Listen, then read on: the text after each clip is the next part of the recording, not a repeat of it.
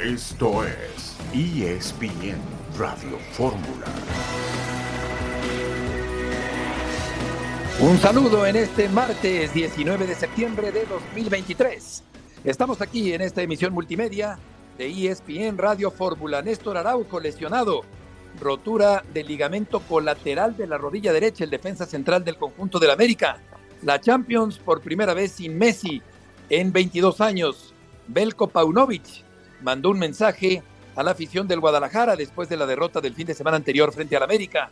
El Pachuca derrotó tres goles por dos al conjunto de Santos Laguna. Héctor Huerta, buenas tardes. Hola Beto, ¿cómo estás? Buenas tardes, qué gusto saludarte, igual que a Jorge Pietrasanta.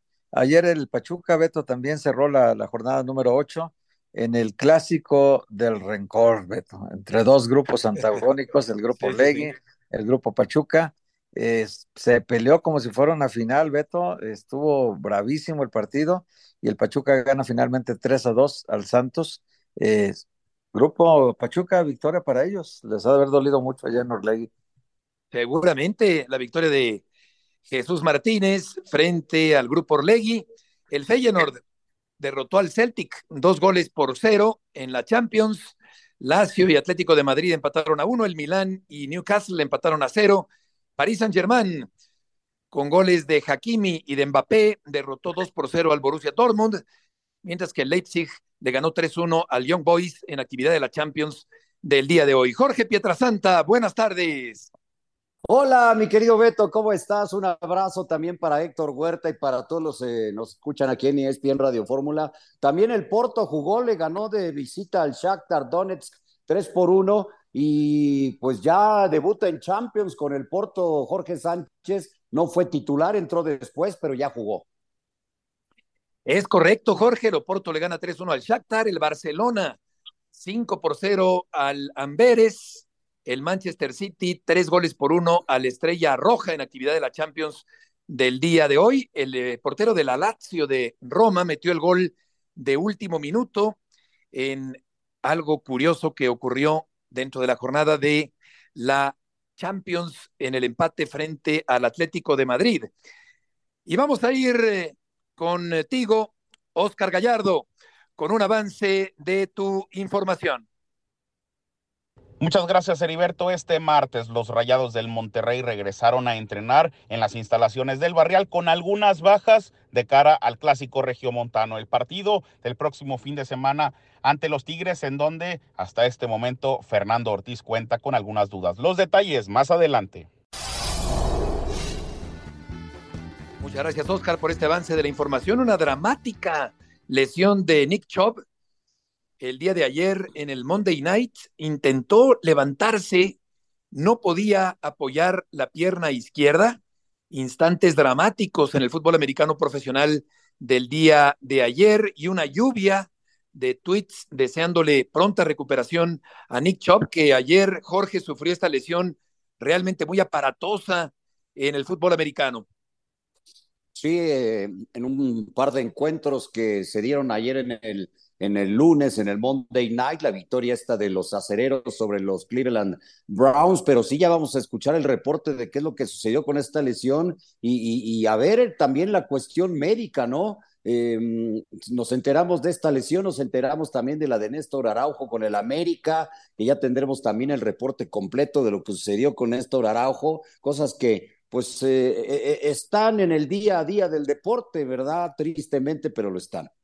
Sí, totalmente de acuerdo. Es parte intrínseca, inherente al deporte profesional y no profesional.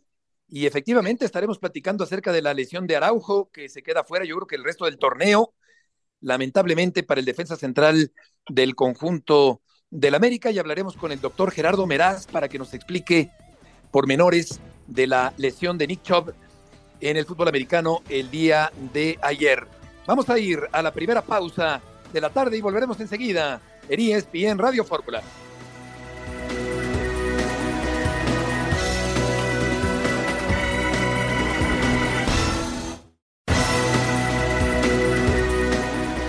De regreso en esta tarde en ESPN Radio Fórmula y mala fortuna de Néstor Araujo, el defensa central del conjunto del América. César Caballero tiene la información. César, gusto en saludarte. ¿Cómo te va, Beto? El gusto es todo mío. La verdad es que utilizas el término adecuado. Mala fortuna la que tiene Néstor Araujo. Se ha confirmado que tiene una rotura del ligamento colateral lateral de la rodilla derecha y es prácticamente un hecho que está fuera por lo que resta del torneo. Me dicen al interior del niño de Cuapa que es una situación que sorprende tanto al cuerpo médico como al cuerpo técnico americanista porque Néstor Araujo ya se había reincorporado a los entrenamientos la semana anterior después de superar molestias en ese mismo ligamento de la rodilla que no le habían permitido estar con el equipo durante el último mes o mes y medio. Ellos pensaban que incluso ya podría estar presente en el banco de los suplentes el próximo fin de semana cuando visitaran al conjunto del Toluca en el estadio Nemesio 10. Sin embargo, Néstor participa en la práctica de ayer del día lunes se resiente de la rodilla derecha, tiene que abandonar el entrenamiento, vuelve a utilizar la rodillera mecánica y los, las nuevas valoraciones arrojan esta rotura de ligamentos. Incluso te puedo decir, yo vi a Néstor Araujo el sábado pasado en el Estadio Azteca, caminaba con total normalidad, no utilizaba la rodillera mecánica, entonces todo parecía que marchaba viento en popa, sin embargo en este entrenamiento de lunes se resiente Araujo y ahora va a estar fuera de circulación por lo que resta del torneo, vamos a ver si es que se opera y si es que es así, si es que lo hace en la Ciudad de México o prefiere ir a Guadalajara con el doctor Rafael Ortega, donde muchos de los futbolistas prefieren operarse.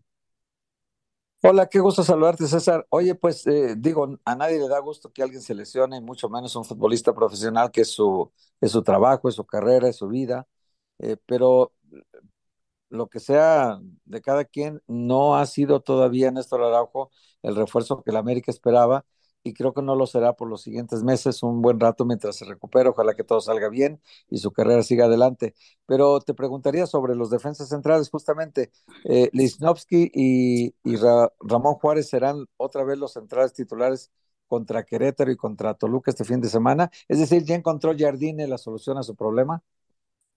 ¿Cómo estás, Héctor? Qué gusto saludarte. Mira, ya encontró la solución por ahora, porque aparte de la baja de Néstor, que es para lo que resta de torneo, Seba Cáceres e Israel Reyes estarán por lo menos dos semanas más fuera de actividad. Entonces, en este momento, lo único que le queda a André Jardine es Igor, es Emilio Lara y es Ramón Juárez. Al final de cuentas, y para tranquilidad del cuerpo técnico americanista, Igor Lichnowsky y Ramón Juárez tuvieron una muy buena participación en el clásico el fin de semana frente a las Chivas Rayadas de Guadalajara y por supuesto eso les abre la puerta para repetir el día de mañana como los defensas centrales titulares acompañados con Kevin Álvarez por el lado derecho y Luis Fuentes por el lado izquierdo. Ya después, cuando vuelva eh, Cáceres y Reyes, entonces ahora sí Jardine tendrá que hacer las valoraciones pertinentes para saber si es que mantiene al chileno y al mexicano o le regresa el sitio al uruguayo y también al mexicano Israel Reyes. Hay que recordar que Cáceres es un elemento de selección uruguaya. Es un tipo que si en este momento está lesionado es porque tuvo bastante actividad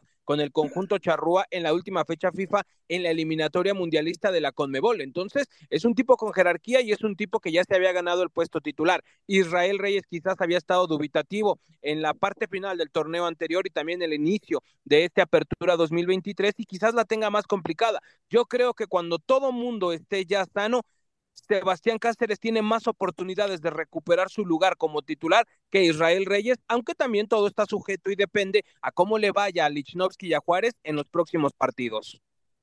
Mi querido César, te mando un, un abrazo. Oye, eh, haciendo relación a lo que a lo que decían en conferencia de prensa Fernando Hierro ayer, cuando le preguntaban eh, con respecto al trabajo técnico y a las alineaciones, dijo yo no me meto, yo no pongo alineaciones, ese no es mi trabajo. Te lo pregunto porque me dicen que por ahí hay un video en donde se ve a Santiago Baños dando señales de qué es lo que tienen que hacer los jugadores. ¿Esto es cierto?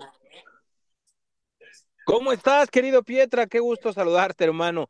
Mira, el video sí existe, el video es eh, de Santiago Baños en el vestidor del América en el partido contra Guadalajara, donde me parece que más allá que dar indicaciones, de alguna manera trata de estar presente en la arenga previa a salir al terreno de juego. Tú sabes que el fútbol y principalmente los clásicos eh, son totalmente emocionales, es donde más motivado tienes que salir cuando va a comenzar el partido, donde tienes que salir convencido de que vas a obtener la victoria y de que estás preparado para enfrentar un encuentro de esta magnitud. Me parece que la situación va más por ahí. Es un video que se muestra, eh, que incluso es, subido por las cuentas del Club América, donde hacen el color de lo que fue el clásico del fútbol mexicano y ahí se puede apreciar a Santiago Baños que está dando arengas y, podríamos decir dando no indicaciones. Ah, pero indicaciones no le correspondería, ¿no? No, no, no, indicaciones no le corresponderían y también habrá que ver qué tanto caso le hacen los jugadores, ¿no? Yo creo que la, parte táctica es totalmente de Jardine, a lo mejor sí aparece en este video Santiago Baños en el vestidor, pero no creo que vaya más allá de estar presente y de recordarle al futbolista que hay que salir concentrado y todo lo que esto conlleva. Eh, en algún momento también incluso estuvo por ahí Cuauhtémoc Blanco en ese mismo vestidor, en ese mismo partido, entonces quizás América comete el error de, exhibir estas imágenes, pero bueno, eh, me parece que hay que tomarlo con recato. Yo creo, y por lo que he escuchado y por lo que he visto, Andrés Jardine es un tipo que se encarga totalmente de lo deportivo. Jardine es un tipo sumamente metido con su equipo y no creo que permita que alguien más venga a hacerle las alineaciones. Vamos a ver, vamos a ver, a lo mejor con el tiempo salen más pruebas, pero yo al menos por ahora me mantengo escéptico. Oye, César, y el cabecita Rodríguez, que no ha sido titular, que estuvo lesionado y que escenificó, por cierto, un video gracioso con la Jun, ¿estará listo ya para ser titular en lo que resta del torneo? Mira, el cabecita está al 100% para jugar como titular. Ya de alguna manera se ha ido poniendo físicamente en un mejor tono después de lo que fue la operación en la rodilla derecha eh, físicamente no estaba bien, incluso se le veía por ahí un poquito pasado de peso, sin embargo, ya está bien físicamente. El problema que tiene el cabecita es que Brian Rodríguez ha estado espectacular en las últimas semanas. En el clásico contra Guadalajara, Brian fue de los mejores elementos. Me parece que Andrés Jardine le ha encontrado el hilo a este futbolista que llegó procedente eh, de Los Ángeles en apenas el torneo anterior sonará como un detalle, si tú quieres, un poco absurdo, pero decía el mismo Brian que el hecho de que puede hablar en portugués con, con André Jardine le ha ayudado mucho, que tiene una mejor comunicación, que tiene una mejor confianza. Brian es de un pueblito en Uruguay muy cercano a la frontera con Brasil, entonces está muy acostumbrado a hablar también en portugués. Entonces pareciera un detalle menor, pero es parte de un cúmulo de cosas que nos ha mostrado la mejor versión de Brian Rodríguez. Yo creo que si Brian sigue en este nivel, no va a permitir que el cabecita regrese a la titularidad y entonces ya Jardinet tendrá que buscar alguna otra opción para darle paso a Jonathan Rodríguez o el cabecita tendrá que esperar en la banca. Pero si Brian se mantiene en el nivel en el que está, yo te aseguro que Jardine no lo va a quitar nada más así porque sí. Oye, César, pero es el mismo caso de Henry Martín, ¿no? Este, tiene cuatro goles. Otro más. Brian tiene cuatro también, pero ¿cómo quitas a Quiñones para meter a Henry Martín ahorita? Si Henry está en la banca y, está metiendo goles este Julián Quiñones. Exactamente, es exactamente la misma situación. Henry Martín incluso estuvo en el banco de los suplentes el fin de semana pasado contra Chivas y ni siquiera recibió minutos porque la ofensiva estaba caminando espectacularmente. Además de que todos estos días le sirven todavía más a Henry para seguir reforzando esa recuperación y no recaer en este problema de desgarre en la pantorrilla derecha. La verdad es que este momento le iba a llegar a Jardiné en algún momento de tener que sentar a figuras, a cracks del fútbol mexicano para poner a otros elementos que están igual o en un mejor nivel. Aquí es donde vamos a ver la capacidad de gestión de grupo que pueda tener el técnico brasileño, porque al principio de la temporada todo era más sencillo, estaba lesionado el cabecita, estaba lesionado Henry, no había que decidir, te ibas con lo mejor que tenías disponible, que eran Brian y Quiñones, pero ahora ya estás en este momento en el que tienes que decidir qué futbolistas vas a usar, si es que vas a cambiar el esquema táctico, si es que le vas a respetar la jerarquía y el nombre a algún jugador. Entonces, vienen semanas interesantes para Jardine y su cuerpo técnico de saber cómo van a gestionar esta plantilla. Ahora sí comienza el verdadero reto para Andrés Jardine. Sí, ya lo creo, y es impresionante la cantidad de buenos jugadores que tiene el América actual particularmente de medio campo hacia adelante. César, muchas gracias por la información. Saludos, excelente tarde. Buenas tardes. Eh, un América que fue arrollador el fin de semana anterior, Héctor, y que pues no tuvo contrincante en el Guadalajara. Y vamos a ver ahora si logra mantener ese buen nivel futbolístico el conjunto americanista de aquí en adelante.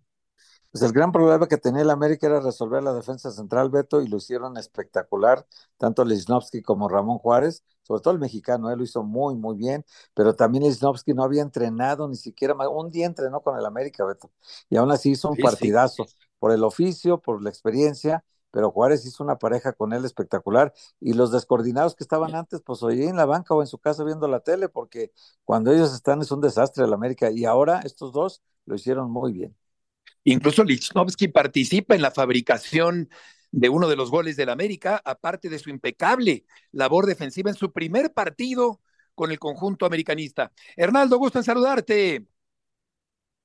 El gusto es mío, Heriberto. Buenas tardes para todos, compañeros. Y bueno, mientras en el América existen problemas eh, positivos, eh, digámoslo así, por eh, saber cómo armar una alineación, quiénes tienen minutos, quiénes deben esperar, pues en el Guadalajara el problema es completamente distinto. También por encontrar una alineación no ha repetido 11 en este Apertura 2023 Belko Paunovic, ha quedado exhibido el grupo después de esa goleada frente al América y el problema es que voltea a la banca y tampoco ha encontrado respuestas. Eh, se vienen cambios, eso, eso es evidente, de cara a recibir a los Tuzos del Pachuca el próximo sábado. El equipo todavía no ha entrenado después de esa derrota frente al América, recibió descanso tanto la tarde del domingo tras su retorno como... Perdona, perdona interrumpirte, soy enemigo de hacerlo, pero vamos a ir al corte comercial y volvemos contigo para preguntarte también de la herida que tiene en la ceja izquierda Paunovic eh, aparte de las heridas que sufrió el Guadalajara en el Estadio Azteca. Creo que le hicieron cuatro puntos, ¿no? Ahí se ven. el fin de semana anterior. Volveremos enseguida.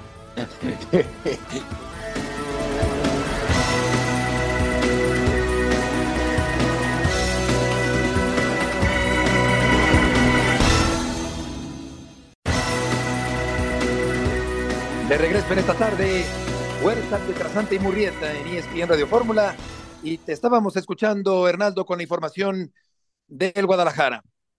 Y Heriberto, eh, decíamos que, bueno, Chivas no ha encontrado evidentemente una alineación eh, tipo, una alineación que convenza a Belko Paunovic y que sobre todo obtenga los resultados que sí sumaron en esas primeras eh, jornadas del campeonato. se espera que ya tenga minutos Víctor Guzmán, que hizo el viaje, que estuvo en la banca en el Clásico Nacional, no ingresó todavía por molestias musculares, sin embargo se espera Insisto que puede haber actividad ya frente a su ex equipo, los Tuzos del Pachuca, el sábado acá en el Estadio Akron, y que también haya modificaciones en defensa. Gilberto Sepúlveda regresaría a la central, eh, toda vez que tras ese paso con selección nacional eh, prefirió Belco dejarlo en la banca de arranque contra el conjunto de las Águilas. Veremos qué más modificaciones tienen. Insisto, no ha trabajado, todavía no tenemos esa información, no ha entrenado Chivas, descansó domingo, descansó lunes y será este martes por la tarde, en un par de horas más, que arranquen su práctica vespertina sobre el césped de Verde Valle.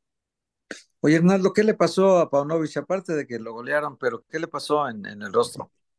Eh, explicaba el propio técnico serbio, evidentemente no fue su fin de semana favorito. El viernes por la mañana, en un eh, trabajo ya en la Ciudad de México, o, posterior, mejor dicho, al trabajo, eh, ya en, en, labores recreativas, haciendo foot tenis, pues tuvo un choque ahí de cabezas con algún otro compañero de su cuerpo técnico que estaban jugando en esos momentos, y bueno, pues tuvo esta, esta herida que sí lo llevó a, a pasar ahí por la enfermería, al menos para que le suturaran, pero bueno, nada, nada de gravedad. Evidentemente, insisto, no fue el mejor fin de semana en el que vivió en la Ciudad de México el, técnico del Guadalajara.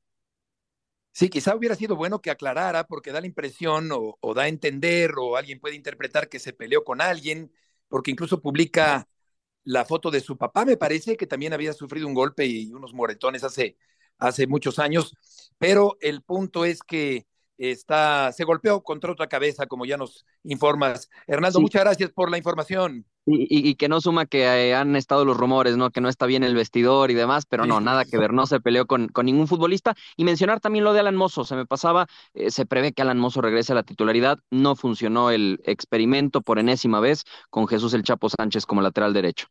Sí, el Chapo un veterano y Mozo más joven y más rápido, que apareció en el eh, partido, pero no de inicio. Hernaldo, gracias y que te vaya muy bien. Gracias a ustedes, muy buenas tardes. Y varios ajustes, Jorge, que, que tiene que hacer Paunovic para recuperar la fisonomía de ese Guadalajara del principio del torneo, que todavía está en una buena posición en la campaña, desde luego, pero que se llevó una sacudida que mueve a la reflexión. Sí, está en el lugar 6, no tan lejos de los primeros lugares. Es una realidad que, digo, en este momento estaría dentro de la liguilla, recordando que ahora se hace un play-in en lugar de una reclasificación, ¿no? A partir del lugar 7, del 7 al 10. Eh, aquí yo le doy una, una, una, buena carga de responsabilidad a Paunovic, porque sus eh, declaraciones del otro día después del partido, como que iban eh, un tanto claras hacia, hacia los jugadores, y ayer lo de Hierro, como que responsabiliza dentro de sus palabras entre líneas un poquito al técnico. Yo le doy 50-50, ¿eh? Porque, porque lo de Paunovic, y lo acaba de decir Hernando Moritz, el experimento otra vez del Chapito por derecha no le funcionó, no le veía ni el polvo a Brian Rodríguez. Entonces, eso, lo de Tiva, lo de Pocho, que nos dice Hernaldo Moritz que ya podría jugar, que sería algún, algún tema de lesión, pues estaba en la banca, no, no, no, no entendí. Por ahí hay quien me dice que no tiene absolutamente nada, ¿no? Entonces, bueno, parece que va a intentar recomponer al equipo Pauno para el siguiente partido. Le urge, le urge porque la sacudida psicológica también fue muy fuerte después de perder 4 a 0 frente al América. Vamos a cambiar de tema porque viene ahora el clásico regio y Oscar Gallardo tiene el reporte del equipo de Monterrey. Oscar. ¿Cómo estás, Heriberto? Qué gusto me da saludarte. Fuerte abrazo, amigos de ESPN Radio Fórmula. Después del triunfo el pasado fin de semana de Monterrey ante el equipo de León, Sergio Canales, dos días después de descanso, no entrenó este martes al parejo de sus compañeros. Por el momento, Heriberto, amigos, es duda para el clásico regiomontano, sin embargo, en la interna del Monterrey me han comentado que el cuerpo médico de los Rayados simplemente detectó una inflamación en su pierna derecha no entrenó este día por precaución y esperan que en las siguientes sesiones más adelante en la semana se pueda integrar al parejo. El Tan Ortiz lo tiene contemplado para iniciar el sábado ante los Tigres porque con el tema de las bajas en ataque, Rogelio Funes Mori también hoy eh, diferenciado por una molestia en el tendón de Aquiles. Lo más que pudiera llegar el Megui el sábado es a estar en la banca. Berterame no estará en el partido. Rodrigo Aguirre tampoco. Ali Ávila tampoco. Es decir, hoy el Tano apostaría por un Tecatito Corona como falso nueve. Sin embargo, es importante que Sergio Canales llegue como titular para este partido. Por eso lo están cuidando tras esta inflamación. Sí, Jorge, un, eh, un Tigres por su parte que viene de perder contra el equipo del Atlas de Guadalajara. Sí, sí, sí, y, el partido va a ser en la cancha de, Tigres. Eh, eh, te mando un abrazo, Oscar, con, eh, un gusto enorme. Oye, ¿en qué va a terminar? ¿Sabes algo de en qué terminará lo de el número que utiliza el Tecatito Corona que ya jugó con él y que pertenecía a Celso Ortiz y que pues ya lo había utilizado? Pasión, determinación y constancia es lo que te hace campeón y mantiene tu actitud de ride or die baby.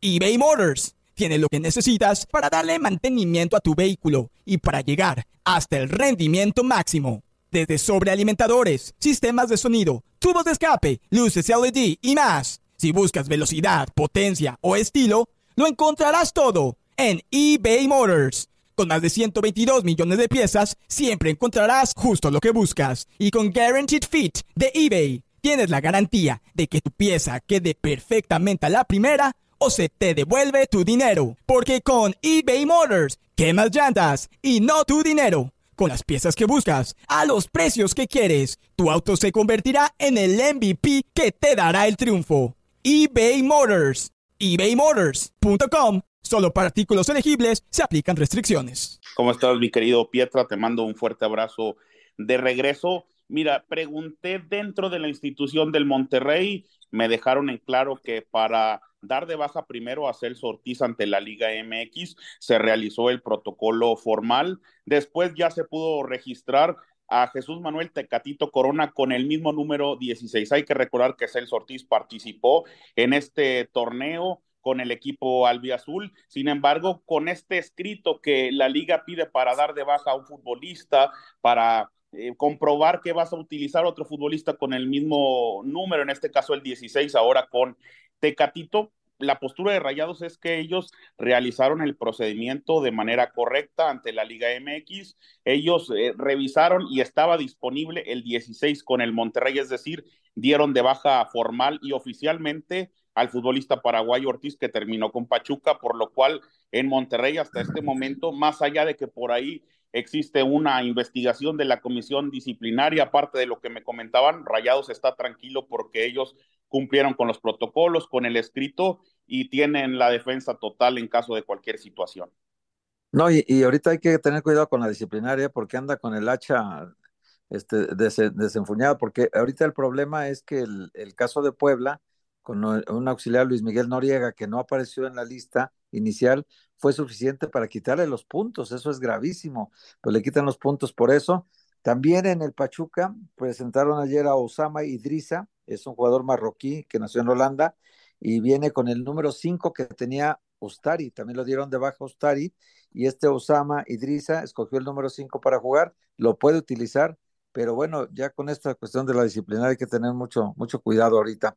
Oye, Oscar, te pregunto, ¿cómo va el hospitalito del Monterrey? Porque Ponchito González no ha jugado en todo el torneo, los centros delanteros todos están lesionados, pones Mori, Berterame, Rodrigo Aguirre, y a pesar de eso el Monterrey ahí va, está en una muy buena posición en la tabla en quinto lugar, y el equipo está funcionando a pesar de tantas bajas. ¿Cómo van los cuatro lesionados? Qué gusto me da saludarte, Héctor. Fuerte abrazo.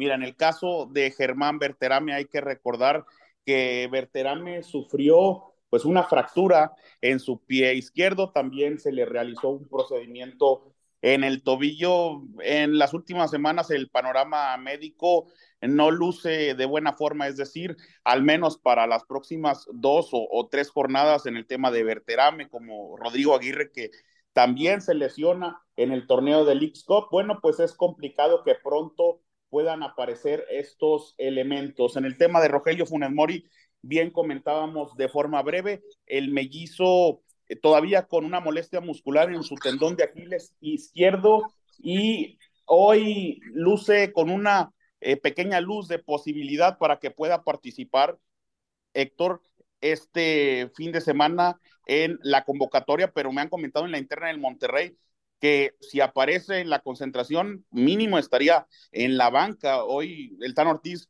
no espera contar con Funes Mori de inicio, están cuidando a Canales, ya comentábamos la parte. Y sobre Ponchito González, la buena noticia es que Alfonso ya está completamente listo, Héctor. El fin de semana anterior participa en el partido de la sub-23 contra el León con los titulares. Entonces, el Tan Ortiz ya puede utilizar a Ponchito con el equipo. Es más un tema de ritmo, pero ya fue titular con la sub-23 el fin de semana. Oscar, muchas gracias por la información. Gracias, Heriberto. Fuerte abrazo para todos. Buenas tardes. Que por cierto, el Puebla presentó un recurso de apelación para intentar recuperar esos tres puntos que comenta claro, Héctor. claro. Que fueron retirados, claro, el equipo de Puebla. Vamos ahora con eh, Héctor Tello con el reporte de los Tigres. Héctor, gusto en saludarte. Hola Beto, buenas tardes. Saludo afectuoso también para Héctor, para Pietra. Bueno, pues Tigres también eh, mantiene su preparación para esta edición 133 del Clásico Regio. Esta mañana entraron en el Volcán con ya un Sebastián Córdoba totalmente integrado al trabajo el día de ayer. Eh, inició ya eh, en forma conjunta con todo el grupo todos los ejercicios y no ha presentado ninguna molestia. Eh, la duda y probablemente la única baja que tenga Siboldi para este compromiso es la de Osile Herrera, que viajó, extrañamente viajó a Guadalajara con el plantel, estuvo en la banca, pero no ha sido contemplado, no ha trabajado a la par del grupo, solamente trabajo de forma diferenciada, ya en cancha, ya trotando con uno de los eh, fisioterapeutas, pero no está integrado, por lo que vemos difícil que pueda ser contemplado. Y bueno, pues eh, sería la única novedad el caso de Córdoba en el 11. ¿Por quién? Seguramente por Juan Pablo Vigón, dejando a Gorriarán con Carioca en el medio campo. Eh, se habla de que hay una duda ahí en la central. Si Héctor, perdona interrumpirte. Vamos al corte comercial y volvemos contigo inmediatamente. Con gusto.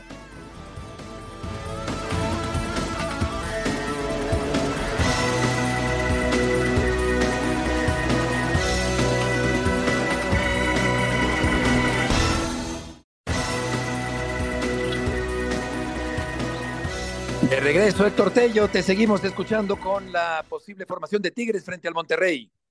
Sí, Beto decía que el tema de Córdoba seguramente sería la apuesta principal como variante en el clásico para el equipo de Robert Dante Ciboldi, pero no descartemos alguna modificación en la central, eh, dándole cabida a Diego Reyes, que antes de su lesión era titular, incluso eh, fue el mejor central en la liguilla y que bueno, pues eh, ahora Guido Pizarro y Samir Caetano se han adueñado de la titularidad, podría ser uno de los ajustes cuando pues la saga felina se vio muy mal ante los rojinegros del Atlas, Beto. Hola, ¿cómo estás? Te saludo, Tocayo. Este, bueno, se vio muy mal la web, ¿no? Se tragó los dos goles. Y aparte de eso, este, Tigres dio, yo creo que uno de los peores partidos de la era Siboldi, ¿no? Contra el Atlas. Qué bueno que contra el Atlas todos juegan tan mal, ¿eh? La verdad, acá, acá entre nos, qué bueno. Pero por el otro lado, está indigno de un campeón presentarse así a jugar un partido como ese. Y el arquero increíble, se comió el, tiro libre por su poste y luego después el otro estaba totalmente alocado saliendo en una jugada que no había necesidad de que el portero saliera tanto. Pero Tocayo, en el caso de, Nico Ibáñez, ¿qué pasa con él? No estuvo ni en la banca en este partido. Sí, Tocayo, te saludo con gusto. Fue un tema de gastroenteritis, una infección estomacal que se complicó y por eso no fue, no fue contemplado. Y en los últimos partidos le estaban dando un poquito más de minutos, incluso marcó gol en el amistoso por la fecha FIFA en, en Austin ante el América.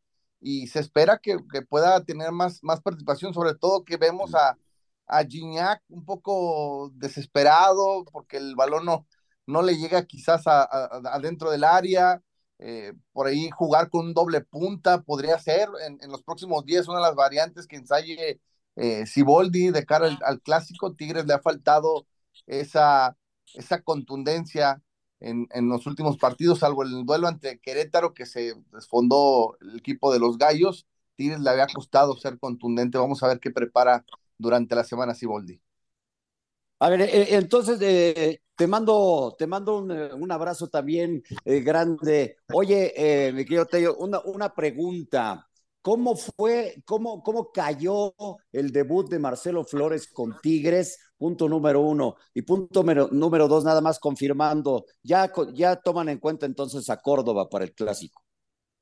Sí, Pietra, un abrazo de, vuelta. Mira, el, el, tema con Córdoba es, el muchacho ha trabajado bien, incluso si Boldi dejaba entrever que, que lo pudo haber llevado ante Atlas, tiene cuatro entrenamientos que no ha presentado molestia, que ya se le ve trabajando al, al, parejo. Falta el tema de, de, ritmo. Si lo ve en ritmo, seguramente va a poner a Córdoba como titular, porque si Tigres le, le costó algo ante Atlas fue la generación de, de jugadas, muy poco o nada lo que tuvo Tigres ante los rojinegros y el cerebro ofensivo de Tigres cuando está al 100, cuando está fuera de lesiones, es Sebastián Córdoba, el mejor socio de Gignac, el que mejor hace jugar a Quiñones por los costados. No tengo duda que si lo ve en ritmo, lo va a poner como titular. Y me decías del debut de, Marcelo Flores.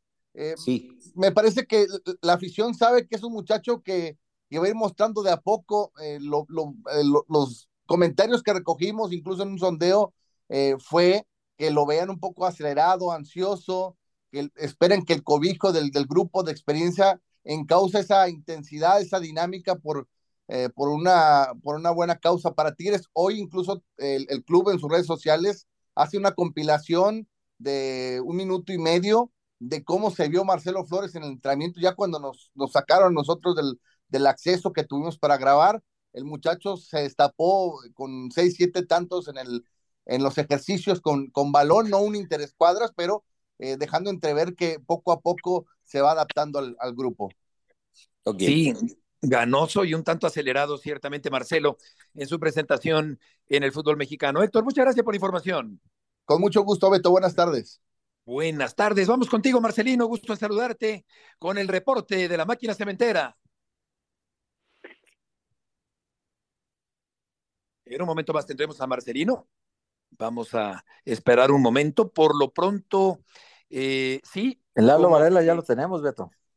Ya tenemos a Lalo Varela eh, porque eh, vaya momento de drama, de preocupación con la lesión de Nick Chubb el día de ayer. Lalo, gusto en saludarte.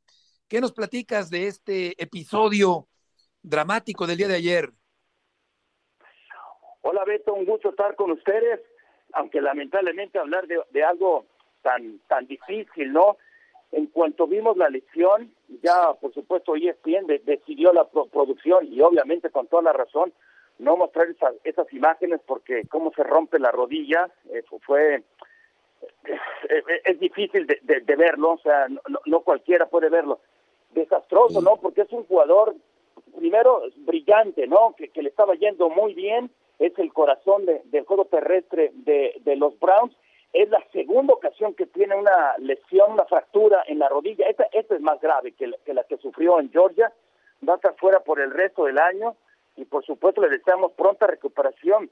Y por lo que escuchaba, bueno, por lo que leía, mejor dicho, de, jugadores que estuvieron ahí, cómo se escucha el, el crack, ¿no? El, el, tronar de, de, de, la rodilla es, es algo que bueno que a mí nunca me ha tocado escuchar o presenciar algo así en vivo porque es algo algo dramático, la palabra que tú usaste que es perfectamente para calificar lo que le pasó a él, y, insisto, fuera el resto del año.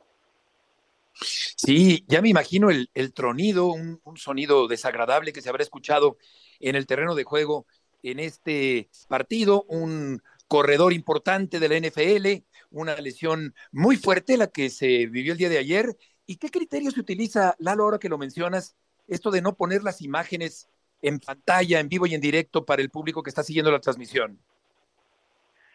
Sí, por lo, por, por, lo, por lo dramático, por lo fuerte, por lo impactante. Hay, hay niños que están viendo esto y, y por respeto también al jugador, ¿no? Que, como que en solidaridad hacia, hacia el individuo, hacia el ser humano, eh, se decidió no, hacerlo tanto en inglés como en español, igual en portugués que, que llevamos la transmisión a, a, a, así que a todo el mundo, se decidió no mostrarla por eso, no por respeto y solidaridad hacia el jugador.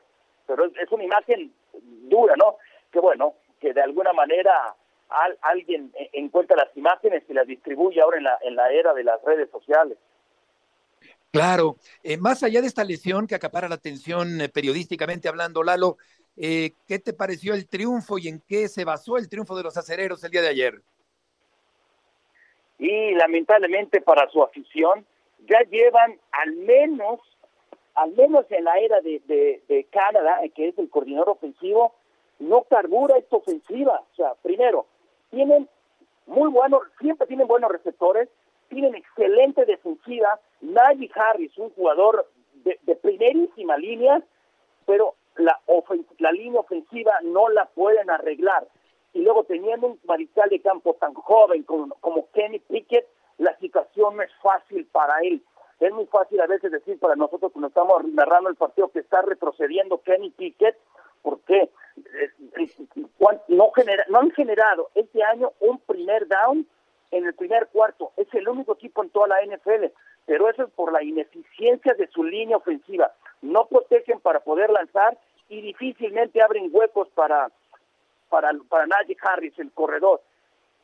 Y si nos damos un poco más atrás, también con Ben Roethlisberger en sus últimos años, dos, tres años, el problema principal fue la línea ofensiva. Pero con Ben Roethlisberger, por lo físico que era, por lo talentoso, él podía tapar las falencias, los huecos que tenía. Pero ahora, con un coreback tan joven, es la situación muy difícil. Y ganaron por esa extremadamente buena defensiva. Dos touchdowns defensivos, uno en intercepción, otro en un balón suelto, devuelto para touchdown. Eh, eh, eh ay, TJ Watt hace un par de años fue el defensivo del año y lo demostró. Gran defensiva, pero así va a ser muy difícil que puedan primero, competir y ganar va a ser más difícil en una división tan complicada como el norte de la AFC y esa conferencia que está repleta de, de, muy buenos corebacks. Victoria Cerera 26-22 sobre los cafés y vamos a escuchar precisamente a TJ Watt, entrevistado por John Sutcliffe el día de ayer. Gracias con TJ Watt. Lo que significa ese touchdown que anotas dadas las circunstancias del partido, what it means to score a touchdown and the meaning of that touchdown, TJ? It's massive. I mean, I, to be able to score a touchdown here at home, the fans were going absolutely crazy. But honestly, all credit goes to Alex Highsmith for being able to cause that fumble. And I was just in the right place at the right time to be able to scoop and score it. Sí, dice, la verdad, un momento clave. Highsmith tiene que hacerlo. El público se volvió loco. Yo lo agarré y anoté. Este, este equipo tiene mucha historia. ¿Qué significa ser el mero mero en sacks? This team has a lot of history. Un James Harrison. Ahora TJ Watt, número uno en sacks. What does it mean? ¿Qué significa? I mean, obviously, it's a team game. There's so many people that have helped me, so many coaches, so many mentors. Uh, my brother's pushing me. Um, it, it, it's so much bigger than just myself. James Harrison took me under his wing when I first got here, so it's it's an honor, but there's so much work that's still to be done. Sí, esto es en equipo. Mucha gente me ha ayudado. Harrison también lo hizo, pero falta mucho. TJ, es lunes. Are you ready? A la de tres. Una, dos, tres. Monday night. Football. ¡Viva México! It's our Independence Weekend, so you gotta say a ¡Viva México! ¡Viva México! TJ Warren, Monday Night Football. Gracias, amigo. Gracias. Take care. Las palabras de TJ Watt. Las palabras de TJ Watt. Y eh, por otra parte, Lalo, ya para terminar, los Santos vencieron como visitantes a Carolina. Sí, también, a ver, el equipo de Nueva Orleans es un equipo que está hasta cierto punto de reestructuración, pero es un equipo que ya está mucho más armado, con, con un quarterback nuevo que viene de, de, de, los Raiders, como es Derek Carr. Yo creo que ese equipo va a estar batallando por ganar la división con, con Atlanta.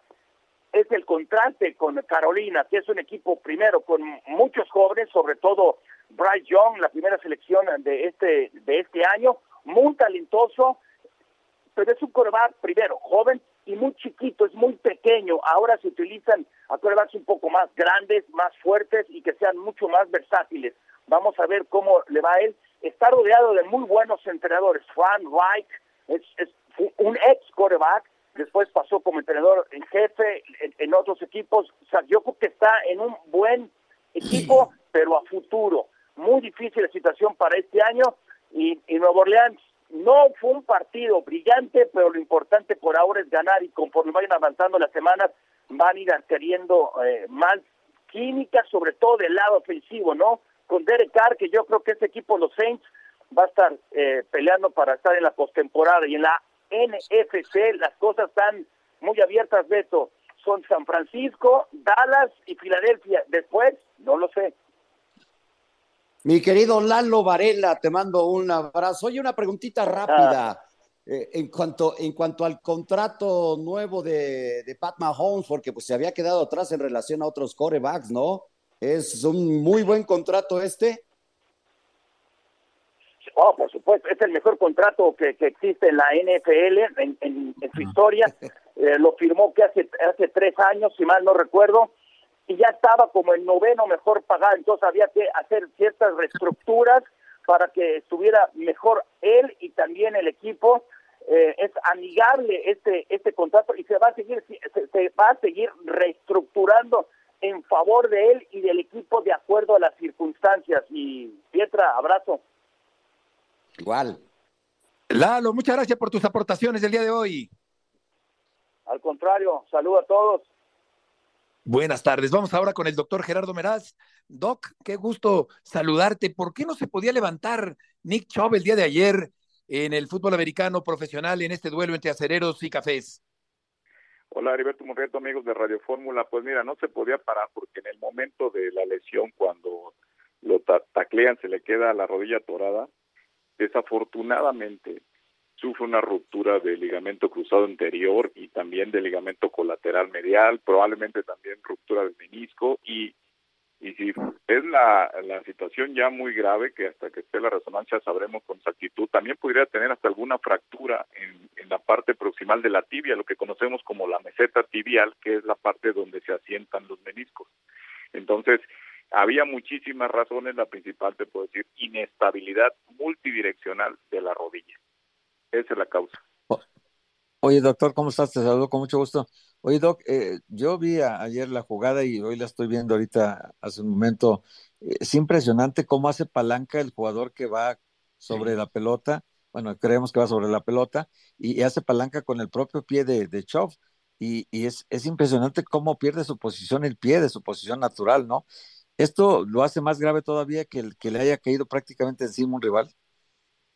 Sí, de hecho, eso que mencionas también se, se revisa en el momento de que ya está el, el, jugador en el vestidor, se revisa desde el tobillo, que fue donde se ancló prácticamente, ahí pudiera también tener alguna lesión, inclusive hasta, no descartemos que hasta alguna fractura ahí del peroné, que ya se convirtió una fractura de tobillo, y, y, ese anclaje fue lo que ocasionara que todo el cuerpo, por inercia, todo el peso de él, atorado en el tobillo, la inercia de la jugada hace que la rodilla sufra una una rotación, no, no una rotación, una, un movimiento de más de 90 grados, donde ahí prácticamente se rompe eh, la mayor parte de los ligamentos. Y, y esto esto es una lesión eh, de verdad bastante delicada porque no solamente es es, es ver que, que la evolución sea satisfactoria, sino que al, al poner nuevamente el injerto del ligamento cruzado anterior, al reparar el, el ligamento colateral medial, al reparar los meniscos, al ver que no haya fracturas, al darle el tiempo a, todo este tipo de lesiones, puede haber muchísimas complicaciones, eso sí, y, es, y esas complicaciones muchas veces pudiera ser que lo hasta se vislumbre la posibilidad de que no pueda volver a jugar fútbol fútbol americano eh, como él estaba acostumbrado. Esperemos que en, así en este caso se hagan a la idea que por lo menos un año y no apresuren para nada. Oye, Doc, nos queda un minuto. Néstor Araujo, el defensa central de la América, presenta una rotura de ligamento colateral lateral. Eh, no sé si lo estoy diciendo bien, de la rodilla derecha. Eh, eh, ¿Se pierde todo el torneo, Araujo? Sí, también eh, el ligamento colateral lateral, si tiene una ruptura completa, se tiene que operar, porque también hay una inestabilidad muy importante y prácticamente ya no estaría recuperado para este torneo. Fuera toda la Y si no necesitara operación, mi doc. Si no necesitara operación, eh, sí pudiera haber eh, oportunidad. Depende de qué grado de, de, ruptura del ligamento, porque cuando tienen menos del 50% se puede intentar este, hacer una reparación y, y, y, con una terapia coadyuvante con osteobiólogos, Oye, Doc. PRP, células madres, en fin. Sí. ¿Y tú lo vas a operar? No, no me han comentado todavía. Bueno, pues no, casi todos los de la América. Muy recomendable. Casi todos los de la América van con Rafa Ortega. Este, Beto. Y ahora tiene su nuevo Ortega. hospital. Ah, Rafa, claro sí, que abrió su hospital, hospital allá, qué bárbaro. Sí, todavía no está Ortega. En el, en el, hospital, según sé yo, todavía no está sí, operando. Excelente, pero... doctor. Doc, muchas gracias por abrazo. tus aportaciones del día de hoy. Buenas tardes. Buenas tardes, Héctor Jorge, buenas tardes, que les vaya muy bien. Gracias, adiós. Buenas tardes. Igual, Héctor.